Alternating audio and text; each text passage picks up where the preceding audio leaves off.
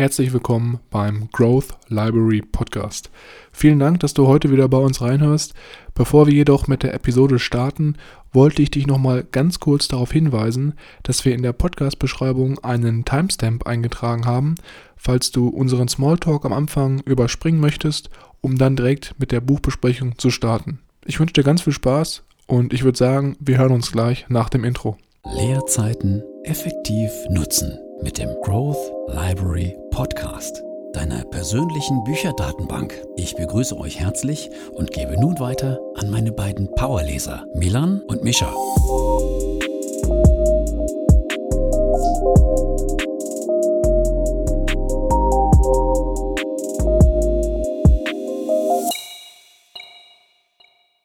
Herzlich willkommen, wie immer, auch nochmal von meiner Seite hier beim Growth Library Podcast. Mein Name ist Milan und am anderen Ende der Podcastleitung befindet sich wie immer mein Bruder Mischa. Hallo und herzlich willkommen, natürlich auch wie immer von meiner Seite. Mischa, ich habe gehört, du wolltest heute mal den Smalltalk einleiten. Mhm. Dann würde ich sagen, the stage is yours. Gerne. Wie du wahrscheinlich ja schon mitbekommen hast, bin, glaube ich, eher derjenige, der etwas avisierter von Instagram ist und da vielleicht den ein oder anderen, das ein oder andere Minütchen mehr verbringt als du. Angefixt könnte man auch sagen, denke ja, ich. Ja, angefixt trifft es vielleicht ganz gut.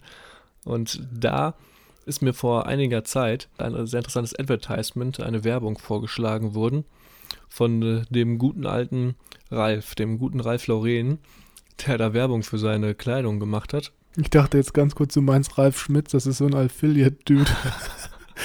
okay, ja, Ralf äh, Lauren. nee, den kenne ich noch nicht. Der Lauren äh, war es, der mir da aufgetaucht ist. Und da ist mir das Buch Die Psychologie des Überzeugens von Cialdini stark in den Kopf gekommen. Es wurde nämlich vorgeschlagen, jetzt in Zeiten von Corona, wo die Läden ja nicht unbedingt aufhaben können oder auch der ein oder andere vielleicht abgeneigt ist, in den Laden zu gehen, das Ganze online stattfinden zu lassen. Und äh, okay. das sah eigentlich sehr nett aus. Man hatte dann quasi den FaceTime-Call mit seinem Berater und der hat einem dann durch die Galerie geführt und gezeigt, was es da alles so gibt und dann konntest du dir das zuschicken lassen, anprobieren und äh, das, was du nicht haben willst, wieder zurückschicken. Was natürlich hier auf mehreren Ebenen jetzt hier von Gialdini greift, dass man einmal schon dieses Commitment eingeht, das Ganze zu sich kommen zu lassen und auch noch das Ganze persönlich mit dem Berater dann mhm. abspricht und sich alles zeigen lässt. Da, ja, glaube ich, äh, kann man gerade in Zeiten von Corona als Kleidungsmarke gut Umsatz machen. Würde das mega komisch finden, wenn ich da mit so einem, in so einem FaceTime-Call mit so einem Ladenmitarbeiter wäre. Da würde ich mich unter Druck gesetzt fühlen, weil ich dann immer so denken würde, okay, ich müsste jetzt auch langsam mal was kaufen, weil er sich extra Zeit nimmt, mir so einen FaceTime-Call zu machen. Ja. Ich mag es allgemein nicht so, wenn ich in Läden komme, auch wenn ich selber früher im Einzelhandel gearbeitet habe, wenn dann die Verkäufer so direkt fragen, was sie für mich tun können und ob sie mir nicht was zeigen können, weil ich in meiner Unterschwellig so das Gefühl habe, dass ich dann was kaufen muss. Ja, ähm, ich würde auch jetzt nicht, nicht mich nicht jetzt hinsetzen und mich da mit dem auseinandersetzen, aber ich glaube, wenn du dann einmal oder wenn du der Typ dafür bist und dich dazu dazu bringen lässt, ist es leichter, dir was zu verkaufen oder dir an die Backe zu schwätzen, als wenn du eigentlich ja. vor Ort wärst. Auf jeden Fall, das ist ein bisschen throwing the low ball, das heißt das, glaube ich, ne, wo man, oder, oder Fuß in der Tür-Taktik, irgendwie eins von den beiden war das, glaube ja, ich. Ja, genau. Ja, bei mir ist auch einiges passiert. Letztes Wochenende war ich nämlich, ähm, ja, wie soll ich das jetzt schon fast beschreiben? Ich überlege gerade, sehr weiterbildend unterwegs, sagen wir es mal so. Und zwar habe ich an einem Seminar teilgenommen von Freitag auf, äh, von Samstag auf Sonntag, also Samstag 13 Stunden lang und Sonntag 9 Stunden lang. Und es war ziemlich interessant, weil man da teilweise auch dann, natürlich war es alles virtuell, es war alles über Zoom, es war jetzt nichts, wo man sich getroffen hat. In Corona-Zeiten mhm. ist das ja sowieso nicht möglich. Und es war ganz cool, weil man natürlich dann zwischendurch in den Pausen immer in so virtuelle Breakout-Sessions ja, Breakout Rooms. Ich weiß natürlich jetzt nicht, ob jeder mhm. Hörer das kennt. Also die Uni-Leute kennen das vielleicht, die Vorlesungen über Zoom haben. Mhm. Und zwar ist es das so, dass es sehr, sehr unangenehme äh, Gruppensitzungen sind von vier bis sechs Leuten, wo man dann, wo man dann ganz random mit irgendwelchen Leuten auf einmal in so einem Videocall zusammengeschmissen wird und man natürlich dann die Leute nicht kennt und sich so ein bisschen vorstellen muss und äh, ja so ein bisschen auch Smalltalk machen halten konnte. Und ja, das war halt in dem Seminar auch so zwischendurch. Da konnte man dann mit Leuten, die auch selber an dem Seminar teilgenommen haben, sich austauschen. Und es war eigentlich ganz cool, weil man da sehr interessante Leute kennengelernt hat. Wobei man auch dazu sagen muss, manchmal waren die Leute halt auch nicht, oder haben die Kamera einfach nicht angemacht und waren dann auf schwarz und haben dann nichts gesagt. Also mhm. hat jetzt nicht jeder aktiv teilgenommen, aber es war dennoch eine sehr coole Erfahrung und auch das, was ich in dem Seminar gelernt habe, das hat mir sehr gut gefallen. Und ich habe da wieder mal gemerkt, wie viel wert das ist, in solchen Sachen allgemein teilzunehmen, wirklich von Leuten zu lernen, die auf einem Fachgebiet mehrere Jahre schon ihre Expertise oder Erfahrung auch gesammelt haben. Es war echt sehr cool. Mhm. Da sprichst du einen guten Punkt an. Da geht es ja heute auch wieder äh, stark drum, gerade um Expertise und Mentoren. Genau. Wir haben uns ja heute hier getroffen, um über den Weg zur finanziellen Freiheit zu sprechen von Bodo Schäfer. Oder eins der Bücher von ihm, die Gesetze der Gewinne, hatten wir ja hier auch schon besprochen. Ja, aber muss man dazu sagen, ein sehr, sehr erfolgreicher Podcast war das übrigens. Also mhm. Gesetze der Gewinner ist, glaube ich, so schon so unter den Top fünf Podcast-Episoden, die wir gemacht haben. Also es hat scheint, also Bodo Schäfer scheint den Hörern sehr gut zu gefallen. Ich bin ja mal gespannt, wie das jetzt hier ankommt. Ja, hätte ich äh, tatsächlich nicht gedacht, dass äh, Bodo Schäfer so viele Leute kennen, aber an, spricht anscheinend ja für ihn. Nichtsdestotrotz wollen wir gar nicht lange jetzt hier noch Zeit verlieren und den einen oder anderen vielleicht doch noch ein bisschen was über Bodo Schäfer erzählen, damit wir alle Gerne. auf einem Nenner sind, so wie wir es ja schon hier kennen, wie es üblicherweise losgeht. Genau. Der Bodo ist deutscher Redner, Autor und Unternehmer, geboren in Köln und bezeichnet sich auch gerne selber als Money Coach. Okay. Demzufolge sind seine Themen hauptsächlich Geld, Geld, Wohlstand und Positionierungen, sowohl für Unternehmen als auch für Privatpersonen. Mhm. Vielleicht noch ein bisschen über Bodo an sich selbst. Wie wir schon gehört haben, in Köln geboren am 10. September 1960 und dann mit 16 Jahren in die USA ausgewandert. Dort in Kalifornien die Highschool absolviert und später dann in San Francisco und Mexico City Jura studiert und mit 26, um die Anfang 30, hätte dann langsam angefangen, sich äh, nach einer kleinen Krise, von der wir hier auch noch ein bisschen was hören, dann mit um die 26, um die 30 rum, ähm, nach einer kleinen Krise, von der wir auch noch ähm, kurz die wir kurz hier anschneiden und von der wir kurz was hören, sich als Coach spezialisiert auf Themen Wohlstand und natürlich Finanzen und Redner ähm, aufgestellt und damit sein täglich Brot verdient und ich glaube auch nicht allzu wenig. Ja, muss natürlich auch dazu sagen, der Zusatz zu dem Buch ist hier auch ihre erste Million in sieben Jahren, ist natürlich auch schon sehr catchy Titel, sage ich mal so. Mhm. Und ich glaube, das wird auch wieder ein sehr interessantes Buch, weil es hier wirklich sehr geteilte Meinungen gibt. Ich glaube, viele finden das gut, was er hier schreibt und andere habe ich auch schon bei meiner Recherche zum Buch äh, rausgelesen, finden das sehr teilweise etwas flach vom Inhalt. Also bin ich gespannt, was wir da am Ende für ein Resümee mhm. ziehen werden. Wenn wir uns den Buch Inhalt anschauen, dann fällt auf, dass es wirklich in zwei Teile aufgeteilt ist. Und zwar in dem ersten Teil befasst sich Bodo Schäfer mit den Grundlagen der finanziellen Freiheit. Und im zweiten Teil geht es dann ein bisschen tiefer und es werden wieder praktische Tipps gegeben, wie man dann wirklich seinen Vermögensaufbau, seine Geldstruktur so aufstellen kann, dass man dann die erste Million innerhalb von sieben Jahren erreichen wird. Das ist natürlich jetzt spannend. Ich bin auf jeden Fall sehr interessiert, was deine Meinung dann dazu ist, wenn wir dann in der zweiten Podcast-Episode dazu kommen. Heute schauen wir uns ja erstmal nur den ersten Teil an. Und bevor wir jetzt starten, ist es wieder ganz wichtig, dass wir natürlich nur das besprechen, was wir hier in den Kapiteln jeweils als besonders interessant erachten. Also es ist nicht so, dass wir jetzt wirklich jede Seite und jedes Wort besprechen, weil das ganz einfach den zeitlichen Rahmen hier sprengen würde. Wenn ihr im Laufe des Podcasts das Gefühl habt, dass das Buch für euch interessant sein könnte oder ihr vielleicht auch noch ein bisschen nochmal was nachlesen wollt oder etwas tiefer in die Materie einsteigen möchtet, dann haben wir wie immer das Buch für euch in den Shownotes verlinkt. Und äh, da findet ihr dann auch noch ein bisschen weitere Informationen und andere Kundenstimmen zu dem Buch, wenn ihr euch das darüber anschaut. Ansonsten, Mischa, ist es natürlich auch wieder so, dass wir uns sehr viel Mühe gegeben haben und eine Patreon-Page erstellt haben. Und da haben wir uns ein paar sehr interessante Vorteile für euch überlegt. Das heißt, wenn ihr Interesse habt, noch ein bisschen mehr über uns oder auch ein bisschen mehr zu lernen von dem Wissen, was wir schon uns im Laufe der letzten zwei, drei Jahre angeeignet haben, dann könnt ihr sonst gerne bei uns auf Patreon vorbeischauen. Den Link dazu findet ihr auch in den Show Notes. oder auf unserer Webseite. Genau, so viel dazu. Jetzt starten wir, würde ich sagen, direkt mal los. Das erste Kapitel, das wir uns hier heute rausgesucht haben, nennt sich Was wollen Sie wirklich? Und hier geht es im groben darum, herauszufinden, was man wirklich denkt und in welche Richtungen man eigentlich gehen kann oder gehen möchte. Und Bodo mhm. fängt hier sehr schön an mit einem Selbstbeispiel. Äh, fünf Jahre zuvor, also zuvor er das Buch geschrieben hatte, ich glaube, wenn ich richtig im Kopf habe, ist das Buch schon, ist es die Erstauflage 1997 herausgekommen. Das oh, ist schon ziemlich alt. Schon ziemlich alt, aber ich glaube, wir sind mittlerweile, also sind lange nicht, vielleicht schon im zweistelligen Auflagenbereich.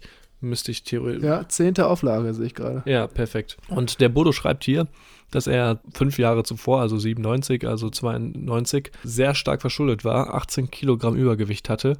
Ich glaube, knapp an die 100 Kilo hatte er da auf okay. die Waage gebracht. Ich habe auch gegoogelt, ich habe leider kein Foto gefunden. Ah, das wäre natürlich nice gewesen. Richtig, ich hätte gerne mal gesehen, wie der Bodo, der ja eigentlich relativ schlank und jetzt auch schon, glaube ich, an die 60 ist, damals ausgesehen hatte.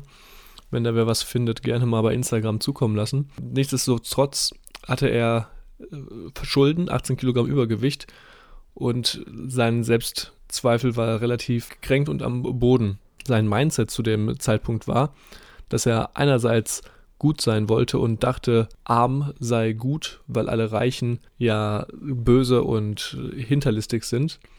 Andererseits wollte er reich sein, weil er die Armut verabscheute.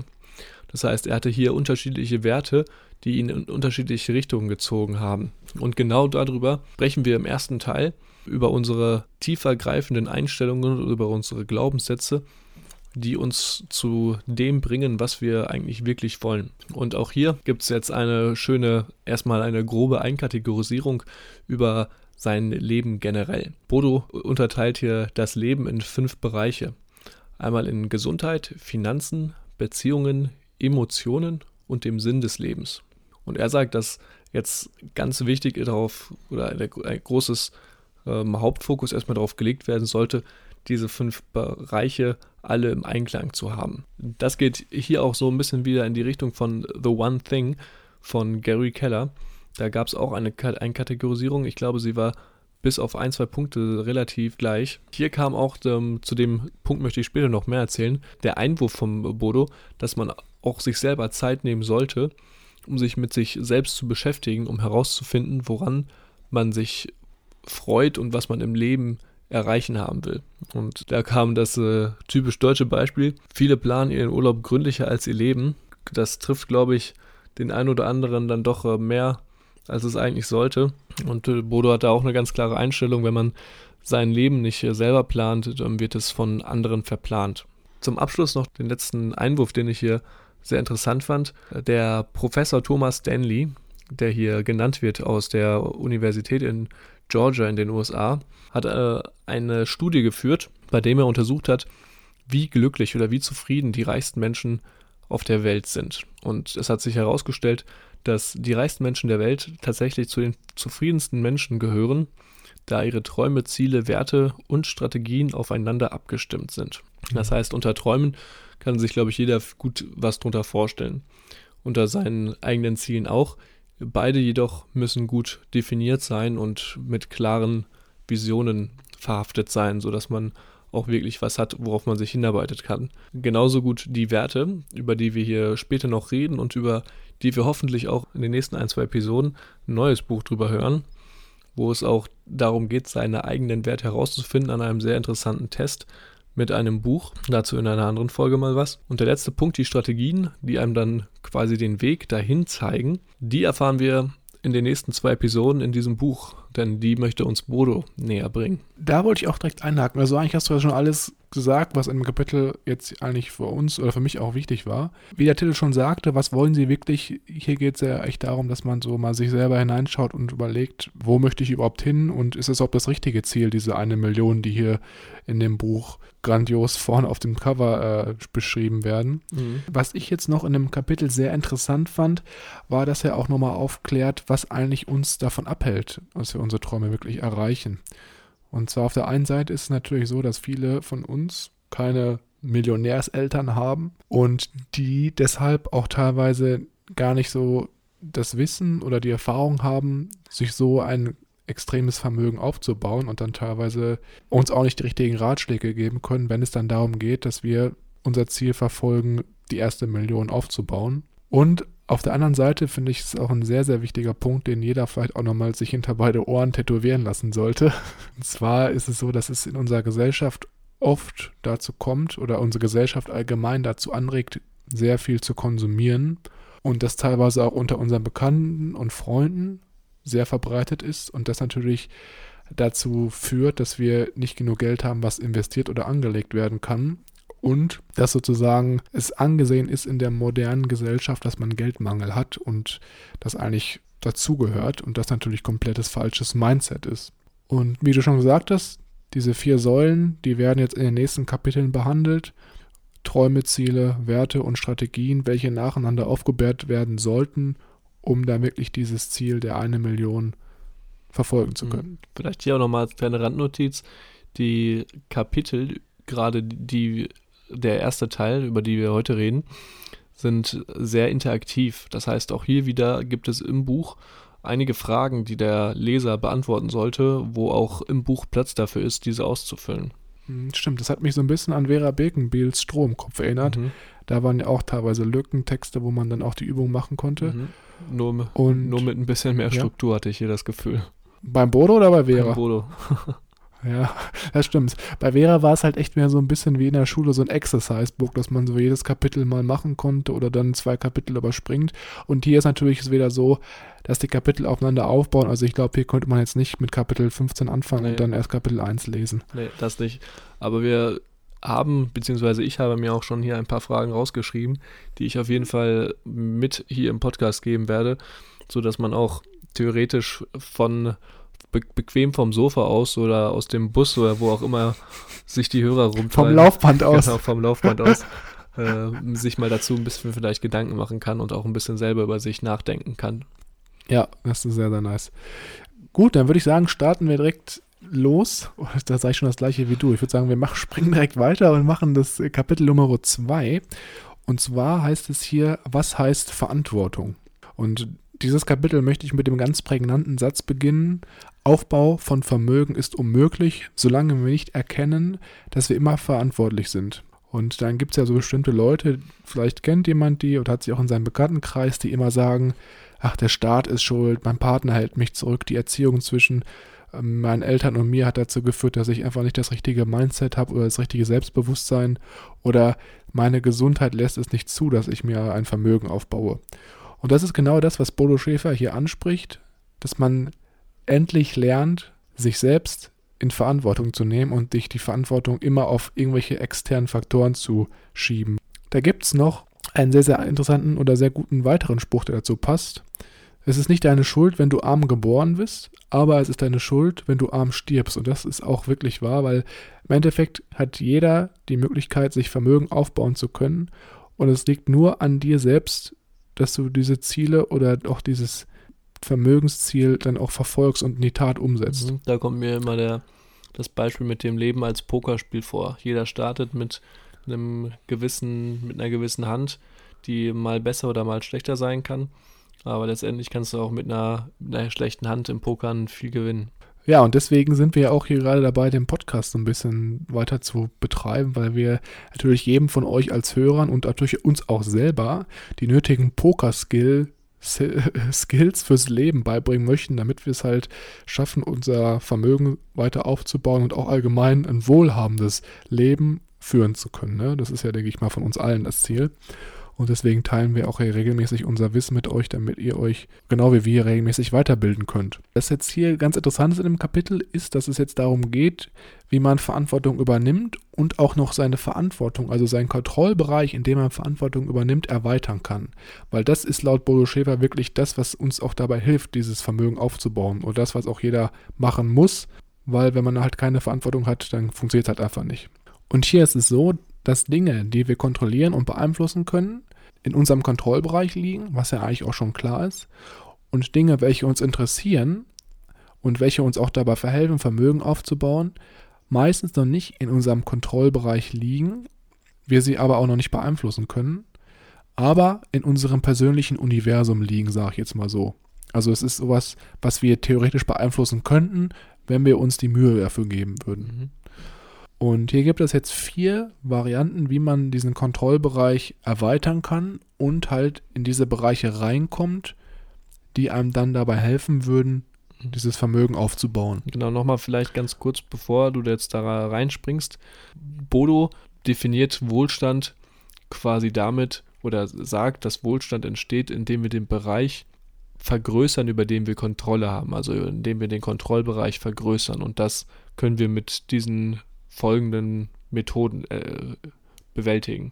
Und der erste Ansatzpunkt hier ist, glaube ich, eben einer, den man schon sehr, sehr oft gehört hat. Und zwar heißt er heraus aus der Komfortzone. Ich denke mal, da kann jeder sich schon was drunter vorstellen. Verlassen Sie den Bereich, in dem Sie sich, sich sicher fühlen. Und sobald man eine Herausforderung meistert, welche halt einen Sprung aus der Komfortzone voraussetzt, soll man sich direkt wieder eine neue Herausforderung suchen. Also im, im Prinzip sollst du dauerhaft außerhalb deiner Komfortzone agieren. Ja, er sagt halt, dass Leute, die wirklich erfolgreich sind, wirklich auch das tagtäglich tun, was natürlich für uns als sicherheitsbedürftigen Menschen oder als gemütlichen Menschen sehr, sehr unangenehm werden kann. Aber ich habe das Gefühl, dass wenn man das öfter macht, dass dann irgendwie, dass man dann nachher Zeit auch vielleicht Gefallen dran findet. Mhm. Kann ich mir vorstellen, weil das halt immer neue Herausforderungen sind. Ne? Mhm. Das war ja, glaube ich, auch von ihm das nette Beispiel mit dem Reisen, dass man am Anfang, als er gereist ist, das immer ganz komisch und doof war in der neuen Gegend und nach einer Zeit hat er dann einen Gefallen dran gefunden und äh, ja, hat sich äh, wohlgefühlt im neuen Terrain zu sein und sich dadurch lebendig gefühlt. Ich muss offen zugeben, an das Beispiel kann ich mich jetzt gerade nicht mehr erinnern, aber gut, dass du es einbringst, dann kann man sich das Ganze auch nochmal ein bisschen besser vorstellen. Der zweite Ansatzpunkt wäre hier, dass man, wenn man Probleme im Leben hat, dass man auf die so reagiert, dass man seinen Kontrollbereich erweitert. Hier wurde im Buch ein etwas drastischeres Beispiel genannt, und zwar, wenn jemand bei dir zu Hause einbricht, dann solltest du das Problem akzeptieren und nicht da versuchen, irgendwie dann zu fliehen oder sozusagen dich zurückzuziehen oder umzuziehen, weil das natürlich deinen Kontrollbereich nicht erweitert, sondern du solltest wirklich versuchen, das Problem in, unter Kontrolle zu bringen, sozusagen. Also zum Beispiel, indem du dir eine Sicherheitstür einbaust, Sicherheitsfenster oder eine Alarmanlage oder vielleicht auch einen Hund anschaffst und so halt deinen Kontrollbereich erweiterst. Jetzt kommen wir zum dritten Punkt. Ich finde, das ist eigentlich der interessanteste Punkt. Ja, sehe ich genauso. Und zwar geht es, und zwar geht es darum, dass du die richtigen Fragen stellen sollst. Und ich glaube, das haben auch schon viele gehört. Die Qualität unserer Fragen bestimmt die Qualität unseres Lebens.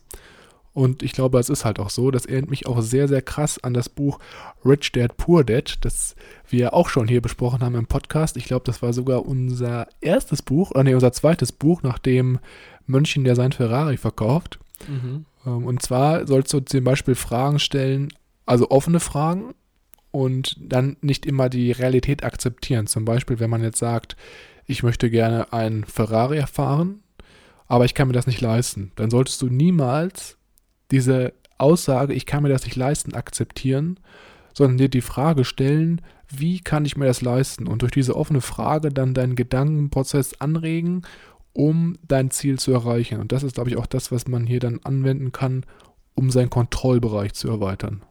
Ja, da ist auch ähm, das nette Beispiel hier mit der Frage, werde ich das schaffen? Die mehr oder weniger es ausschließt und einem die Möglichkeit gibt, dass man es vielleicht sogar gar nicht schaffen könnte. Oder die Frage, wie werde ich das schaffen? Die mehr lösungsorientierter und das Scheitern mehr schon ausschließt. Genau, das ist nochmal ein anderer Ansatzpunkt, um hier die Frage anzuwenden. Ich glaube, es gab einen Haken, wenn man jetzt zum Beispiel eine Entscheidung treffen muss, dann ist die Wie-Frage anscheinend nicht so angebracht. Mhm. Wenn wir nochmal jetzt auf Bodo Schäfer zurückschauen, damals, als er nach Amerika ausgewandert ist, wenn er sich da zum Beispiel gefragt hätte, bevor er ausgewandert wäre, wie er dort alles angehen möchte oder wie er dort das schafft im Ausland, dann wäre er wahrscheinlich nie ausgewandert, hat er selber gesagt, sondern äh, da ist es dann wichtig, dass man einfach die Entscheidung trifft und sich fragt, warum mache ich das? Und dann einfach ja oder nein sich dafür entscheidet oder halt nicht entscheidet und dann im nächsten Schritt, wenn man dann halt da ist, sich fragt, wie geht es jetzt weiter, wie löse ich das Problem und dann sich darauf fokussiert. Also da mal ein bisschen auf die Situation schauen. Ich denke, das ist aber schon dann auch das Wichtigste hier. Vielleicht nochmal eine kleine Abschlussanekdote hier zu dem Kapitel, bevor wir zum nächsten springen. Responsibility im Englischen Verantwortung hat eine sehr schöne Zusammenstellung, die das ganz gut, die das Kapitel, finde ich, finde, ganz gut beantwortet oder beschreibt. Responsibility aus Response, aus dem englischen Antwort und Ability, Geschicklichkeit zusammengesetzt, was äh, ja zu Deutsch quasi mehr oder weniger übersetzt die Geschicklichkeit zu antworten. Und da gibt es bei mir auch tatsächlich vor kurzem, vor wenigen Wochen, habe ich das nicht ganz so gut ausgelebt mit der Verantwortung. Mir ist mein Bildschirm vom Rechner kaputt gegangen, von meinem Laptop, was in meinem Kontrollbereich liegt, was ich aber nicht selber beheben kann. Aber als IT-Student und als technikaffiner junger Bursche, wie ich mich selber bezeichnen würde, hat mich das doch ein bisschen mehr mitgenommen, als ich eigentlich äh, wollte an dem Abend, als ich es dann herausgefunden habe.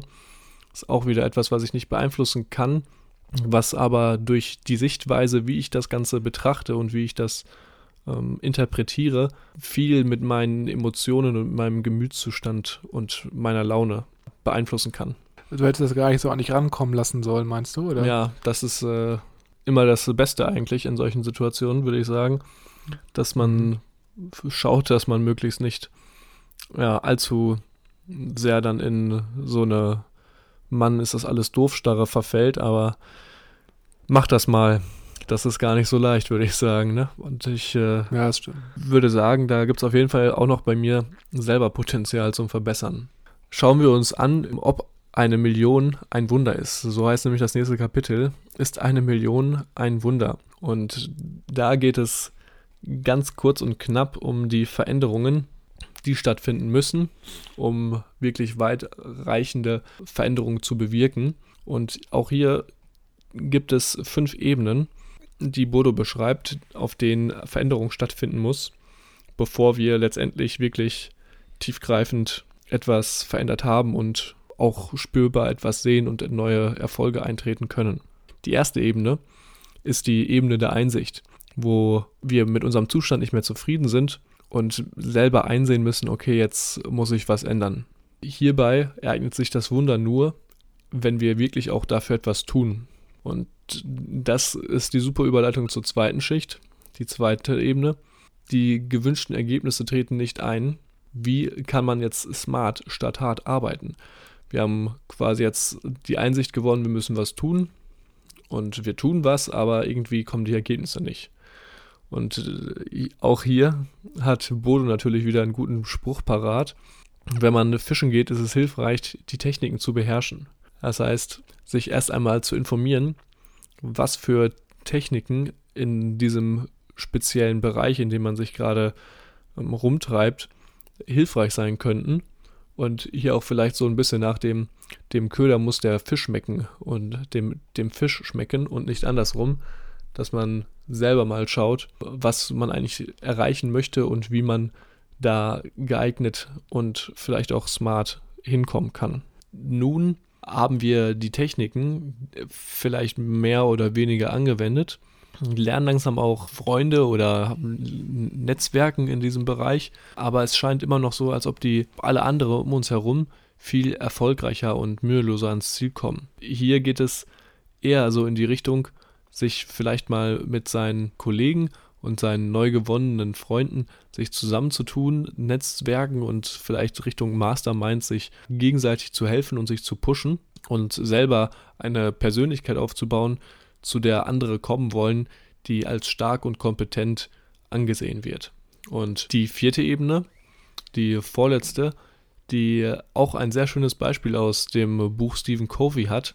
Hier bringt nämlich Stephen Covey über eine oder bringt ein Beispiel über einen Mann, der im Zug ist mit zwei mit seinen zwei Kindern, mhm.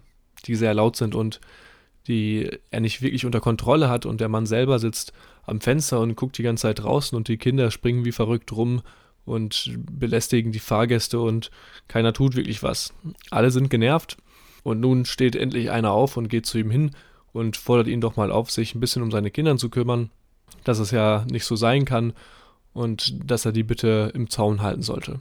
Und darauf wacht der Mann quasi ganz vertieft aus, seiner, aus seinem Trance aus, entschuldigt sich, äh, dass er das gar nicht richtig mitbekommen hatte, dass er gerade aus dem Krankenhaus gekommen sei, seine Frau und dementsprechend auch die, die Mutter der, der Kinder gerade verstorben ist und er das noch nicht richtig realisiert hat und die Kinder vielleicht gerade selber damit ähm, ein bisschen überfordert sind und sich deswegen so aufführen. Ich glaube, hier geht es wirklich darum, dass man auch so ein bisschen seine eigene Weltsicht oder seine Sicht auf spezielle Dinge nochmal hinterfragt. Also jetzt in dem Falle dann aus der Sicht des Mannes, der sich beschwert hat, dass man vielleicht manche Sachen, die präsent sind, nicht als Problem sieht, sondern diese vielleicht auch als Chance und da doch mal so ein bisschen hinterfragt, was man eigentlich so tagtäglich ja für Glaubenssätze eigentlich an, an den Tag legt, die einen vielleicht an seinen mhm. Zielen hindern. Genau, ich glaube auch hier ist der wichtige Punkt, sich wirklich mal darüber im Klaren zu werden, dass das, was wir sehen und das, was wir wahrnehmen,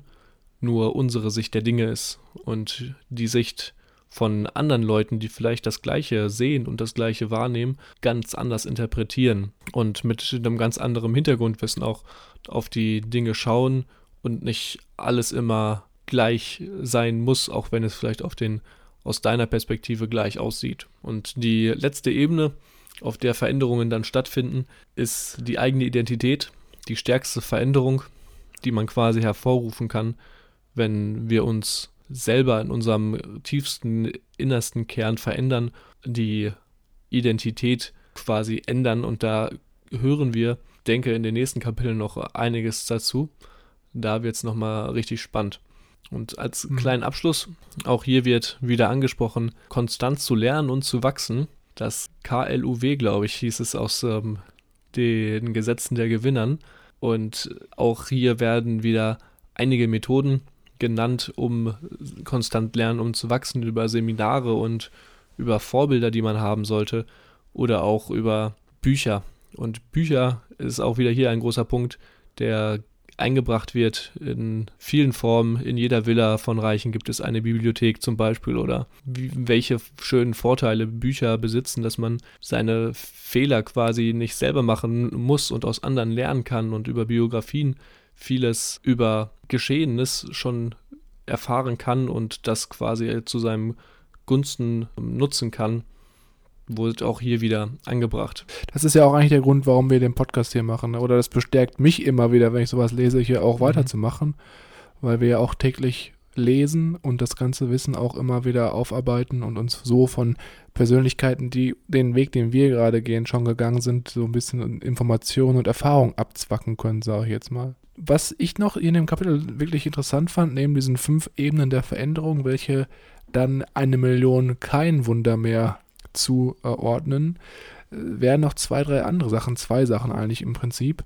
Einmal, dass man auf der einen Seite ein Erfolgsjournal führen sollte, weil es halt aus biologischer Sicht für unser Gehirn einfacher ist, sich Fehler zu merken, als anstatt Erfolge und man sich dadurch schnell in so eine Negativspirale heruntersenkt und deswegen, wenn man sich morgens fünf bis zehn Minuten Zeit nimmt und mal seine Erfolge des Vortrags aufschreibt, kann man sich viel schneller in so eine positive Spirale für den Tag katapultieren und dann auch sein Selbstbewusstsein dadurch systematisch aufbauen, was einem natürlich dann auch für den Tag mehr Mut und ja auch allgemein mehr Energie gibt, um Aufgaben abzuarbeiten.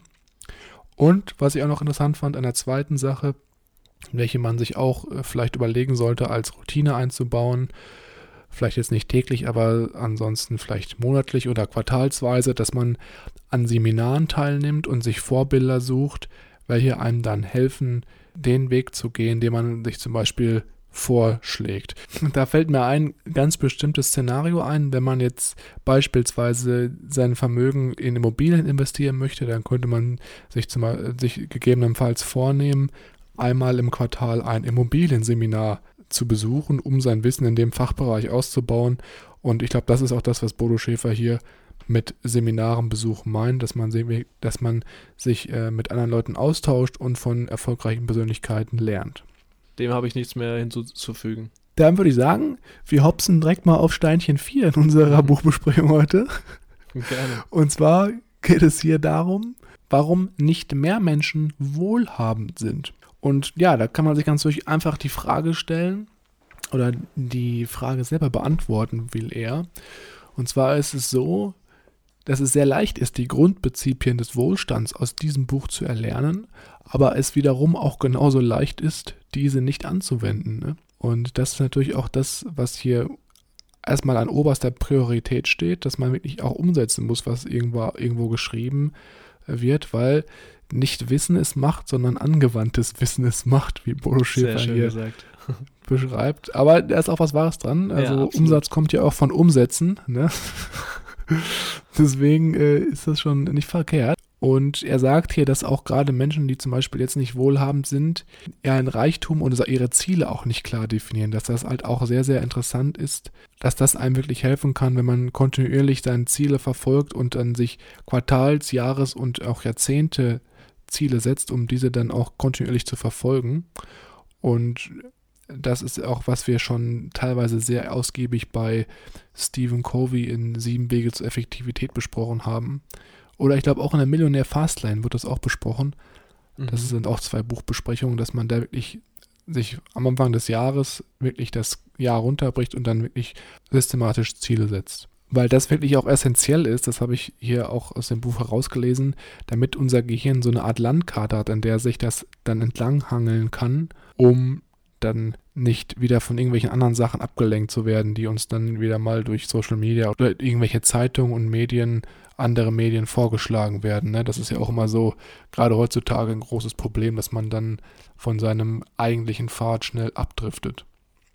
Was jetzt in dem Kapitel noch wirklich interessant war, war, dass hier mehrere Aspekte oder Eigenschaften genannt werden, die Menschen, die kein Geld haben, verkörperlichen. Wir haben schon über ein paar gesprochen, dass sie keine Verantwortung zu übernehmen scheinen oder halt auch andere Dinge. Ich möchte jetzt hier noch zwei Punkte nennen. Es gibt noch ein paar andere im Kapitel, aber ich glaube, das sind wirklich nur die zwei wichtigsten, die ich jetzt hier nochmal mit euch teilen werde. Und zwar auf der einen Seite ist es so, dass Menschen, die kein Geld haben, keinen guten Coach haben. Und das ist, glaube ich, auch meiner Meinung nach einer der wichtigsten Aspekte, weil du mit einem Coach halt jemanden hast, der den Weg, den du gehen möchtest, schon gegangen ist und dir natürlich optimal Tipps geben kann und auch ein bisschen Druck ausüben kann, damit du wirklich auch deine Ziele verfolgst.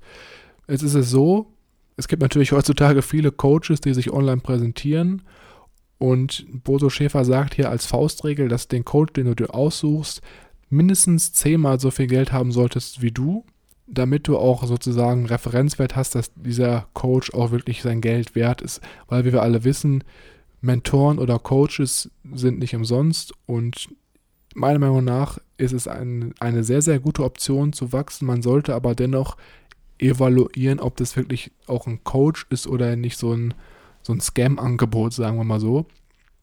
Und auf der anderen Seite ist es so, dass Bodo Schäfer hier als zweiten sehr interessanten Punkt nennt, dass Menschen, die kein Geld haben, sich oft auf ihre Schwächen konzentrieren. Und das ist, glaube ich, auch das, was wir sehr, sehr gut aus unserer Schullaufbahn kennen, Mischa. Mhm. Das ist ja immer so, dass jeder Schüler versucht, seine Schwächen in den schlechten Fächern auszugleichen oder halt allgemein in allen Fächern auf ein Level zu kommen. Es ist ja nicht so, dass wir jetzt zum Beispiel sagen, oh, der ist sehr, sehr gut in Mathematik, der wird jetzt noch in Mathematik gefördert, sondern er muss natürlich auch Deutsch, Englisch, Kunst und Religion oder Sport äh, relativ gut bestehen. Und das ist genau das, was hier den meisten Leuten das Genick bricht, weil man, wenn man wohlhabend sein möchte, seine Stärke weiter aufbauen möchte, um dann in diesem Stärkengebiet überdurchschnittlich viel zu verdienen. Und das ist natürlich nicht das, was wir in der Schullaufbahn mitgenommen bekommen. Sehr schön, dass du genau das angesprochen hast. Das ist mir beim Lesen auch ins Auge gesprungen und darüber habe ich mir auch die ein oder anderen Gedanken gemacht, denn da gibt es das schöne Buch Entdecken Sie Ihre Stärken nach dem Gallups Prinzip, das ich am Anfang angesprochen hatte, was sich auch um die persönlichen Werte dreht und was einem dabei hilft, seine eigenen Stärken zu entdecken. Ich hoffe, dass wir darüber in der nächsten Episode oder in den nächsten ein, zwei Büchern rüber sprechen könnten und da vielleicht auch mal bekannt machen, was wir da als Ergebnisse hatten und wie weit das uns wirklich trifft und ob das uns wirklich so als Person auch repräsentiert. Was ich noch ähm, in dem Buch sehr schön fand, waren auch wieder hier viele interaktive Möglichkeiten, mit dem Buch quasi in, in den Austausch zu treten. Vielleicht nochmal ganz kurz als Teaser hier, gab es auch den Aufruf, ein Vision Board zu kreieren, ein Traumalbum und auch das, was du schon vorhin, glaube ich, in der, ähm, im vorherigen Punkt gesagt hast, mit dem Erfolgsjournal, was für Erfolge man hatte. Was ich auch noch sehr interessant fand, war am Ende das sogenannte Sabbatjahr, was aus dem Alten Testament kommt, in, bei dem man alle sieben Jahre die Felder brach liegen lassen hat und ein Jahr weitergezogen ist, sich den Kopf frei gemacht hat und Zeit hatte oder die Felder Zeit hatten, um sich wieder zu ja, regenerieren und ordentliche zu erholen, äh, sich zu erholen und ordentlich Nährstoffe nachzutanken. Und da muss ich ehrlich sagen, habe ich früher, gerade nach der Schule, ähm, eigentlich immer zu den Leuten, die gesagt haben, ich möchte erstmal ein Jahr Pause machen und ich möchte erstmal wandern, rumreisen und gucken, was es so auf der Welt alles gibt, ähm, nicht unbedingt die beste Einstellung gehabt. Ich habe jetzt nie Leuten irgendwie was da gegen den Kopf geworfen und gesagt, das geht nicht. Aber für mich war klar, ich muss es nicht unbedingt machen und ich habe später noch genug Zeit zum Reisen. Ich will erstmal mhm. gucken, was ich in meinem Leben tun will. Und das Beschriebene von Bodo Schäfer hat, muss ich da gesagt, ein bisschen meinen, meinen Blickwinkel geändert. Denn er sagt, dass wenn wir ein Jahr frei haben, oder wenn wir uns ein Jahr frei nehmen könnten, wir uns Gedanken über uns selber machen sollten und uns wirklich tiefgreifende Fragen stellen und wenn wir dann in dieser Zeit für uns klar gemacht haben, wer wir eigentlich sind und wohin wir wollen und was unser Lebenszweck quasi ist, all diese wirklich tiefgreifenden Fragen, die man vielleicht sich selber schon auf den ein oder anderen Partys oder unter Freunden sich gestellt hat, aber nie so wirklich Zeit hatte, um sich damit mal wirklich zu beschäftigen, was passieren muss im Leben, damit du wirklich glücklich bist. Und ich glaube, wenn du dieses Sabbatjahr dazu nutzt, nach der Schule, kann das dir richtig helfen, den richtigen Weg einzuschlagen, um Zeit quasi im, im Nachhinein dann am Ende zu sparen. Ich glaube aber, du kannst, musst, also klar, ich verstehe den Vorteil, das nach der Schulzeit zu nehmen, weil du da natürlich dann noch komplett frisch ins Berufsleben einsteigst. Mhm. Aber ich glaube, das kannst du auch sehr gut machen, wenn du zum Beispiel eine Ausbildung gerade abgeschlossen hast und dann mal sagst, ich will ein halbes Jahr jetzt als Ausland und mal runterkommen und runterschalten, weil du natürlich dann auch schon erstmal so ein bisschen Berufserfahrung gesammelt hast und dann auch eventuell schon weißt, was dir überhaupt nicht liegt oder was dir gar keinen Spaß macht und dann da so ein bisschen deine ja, deine Ausgangssituation äh, anpassen kannst und auch schon ein bisschen weißt, was, in welche Richtung es vielleicht gehen sollte. Mhm. Aber nichtsdestotrotz verstehe ich natürlich, oder ich, ich denke auf jeden Fall auch, dass es sinnvoll ist. Und ja, mhm. deswegen habe ich auch zum Beispiel diese Klosterbesuche immer sehr, sehr genossen, weil man da natürlich auch komplett abschalten kann und dann ja, so ein bisschen in sich kehren kann. Äh, wer es jetzt so nicht weiß oder wer jetzt gerade so ein bisschen sich überrumpelt fühlt und sich fragt, was ich im Kloster mache. Kloster war jetzt gerade so ein bisschen der falsche Ausdruck, aber ich habe mal einen oder schon zweimal einen Vipassana Meditationsretreat gemacht. Und wenn euch das interessiert, wir haben da eine ganze Podcast-Folge zu aufgenommen, da müsstet ihr einfach mal runterscrollen und dann werdet ihr da auch ein bisschen mehr zu erfahren. Genau, vielleicht noch am Rande eine kleine andere gute Methode, um wirklich herauszufinden, ob ein Ziel einen wirklich langfristig glücklich macht und nicht äh, ein kurzes Aufkommen der Gefühle ist. Kennt vielleicht der eine oder andere, man möchte irgendwas unbedingt haben, dann hat man es endlich und letztendlich erpuppt es sich dann doch als gar nicht so wertvoll oder so begehrenswert heraus, wie man eigentlich dachte. Wenn du dir vorstellst, jetzt im Besitz dieses Gegenstands oder dieser, dieser Fähigkeit zu sein, zehn Minuten an die Möglichkeiten, an die Probleme und an den Alltag zu denken. Und wenn du es schaffst, zehn Minuten glücklich daran zu denken, ist es ein sehr guter Indikator darüber, dass dich das wirklich langfristig auch ähm, glücklich macht und es nicht kurzzeitige Freude nur in dir hervorruft. Und ich denke, das ist auch ein ganz guter Überleitung zu dem letzten Kapitel, ähm, das wir uns hier anschauen, in dem es gerade vor allem viel über Überzeugungen und Entwicklungen geht.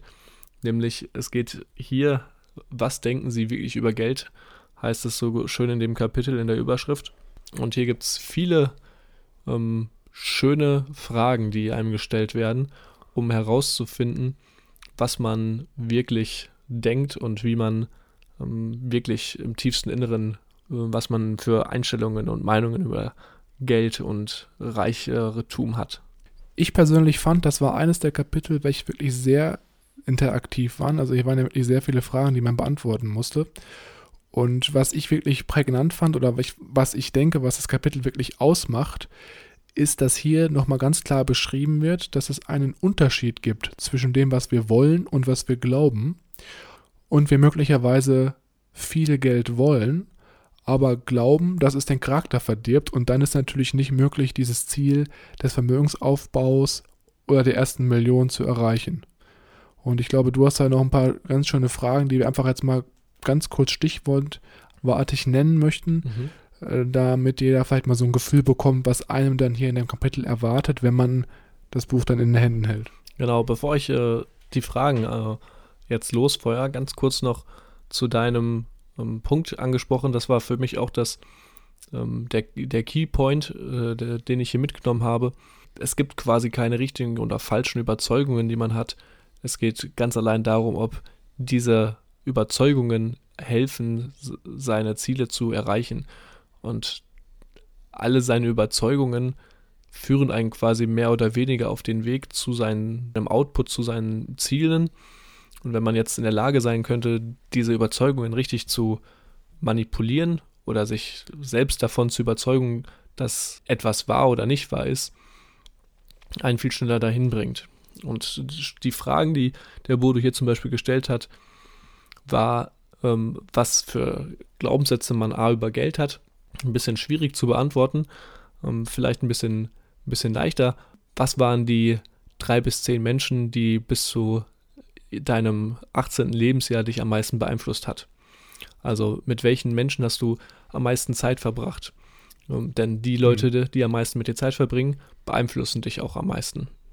Genau, und, und haben auch vielleicht dann Glaubenssätze dir eingeprägt, die vielleicht hinderlich sind, um dein Vermögensaufbauziel dann zu erreichen. Ne? Das ist ja das, worum es geht. Genau, was haben diese Personen über Geld gedacht und welche Ratschläge haben sie dir möglicherweise gegeben, die du mitgenommen hast? Im Grunde genommen kann man sagen, bis zu diesem Punkt hat man über sich selber etwas mehr herausgefunden und weiß, wie man selber zu Geld steht und was man für Glaubenssätze hat und ob die wirklich hilfreich sind oder weniger hilfreich. Ja, also sehr, sehr spannend. Ich habe das natürlich auch gemacht. Also habe jetzt nicht das Buch gelesen und diese Fragen nicht gemacht. Das wäre irgendwie ein bisschen am Ziel vorbeigeschossen. Ja, ich fand es ziemlich interessant, was dann da so im Endeffekt für Resultate rauskommen, weil man halt teilweise auf so unterbewusste Glaubensstrukturen kommt, die einem eigentlich gar nicht so aufgefallen wären, wenn man die Fragen nicht beantwortet hätte. Und denke, das ist auf jeden Fall ein sehr, sehr wertvoller Teil des Buches, den jeder, der das Buch liest, auch machen sollte, weil wir sind ja hier, um zu wachsen und wenn man da nicht dann mal anwendet, dann kann man das Buch auch direkt in den Kamin schmeißen. Genau. Gutes Brennholz. So, dann würde ich sagen, das war's auch schon wieder für heute. Wir haben ja jetzt schon wieder sehr, sehr viel Input und auch Wissen aus dem Buch Der Weg zur finanziellen Freiheit von Bodo Schäfer mit euch geteilt. Vielen Dank, dass ihr es geschafft habt, bis hierhin mal wieder unseren Stimmen zuzuhören. Ansonsten interessiert uns natürlich auch sehr, sehr stark, was ihr von dem Buch haltet, ob ihr es schon gelesen habt und ob ihr vielleicht auch schon Wissen praktisch in den Alltag von euch integriert habt.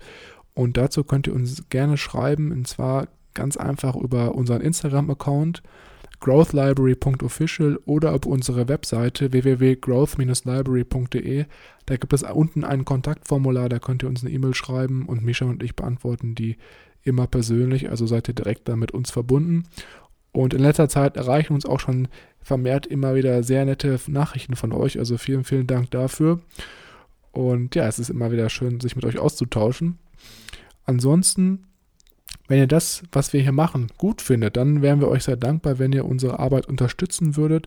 Das geht sehr einfach und zwar könnt ihr uns dazu einfach eine Bewertung auf iTunes hinterlassen. Das hilft uns dabei, den Podcast bekannter zu machen und auch an Personen heranzubringen, die das Wissen, was wir hier verbreiten, noch nicht haben und dennoch davon profitieren könnten, wenn sie es bekommen würden. Und ansonsten würde ich sagen, das war's an dieser Stelle von meiner Seite. Wir sehen uns nächste Woche mit dem zweiten Teil und ein schönes Wochenende und eine schöne Woche wünsche ich euch noch. Bis dahin. Ciao. Tschüss.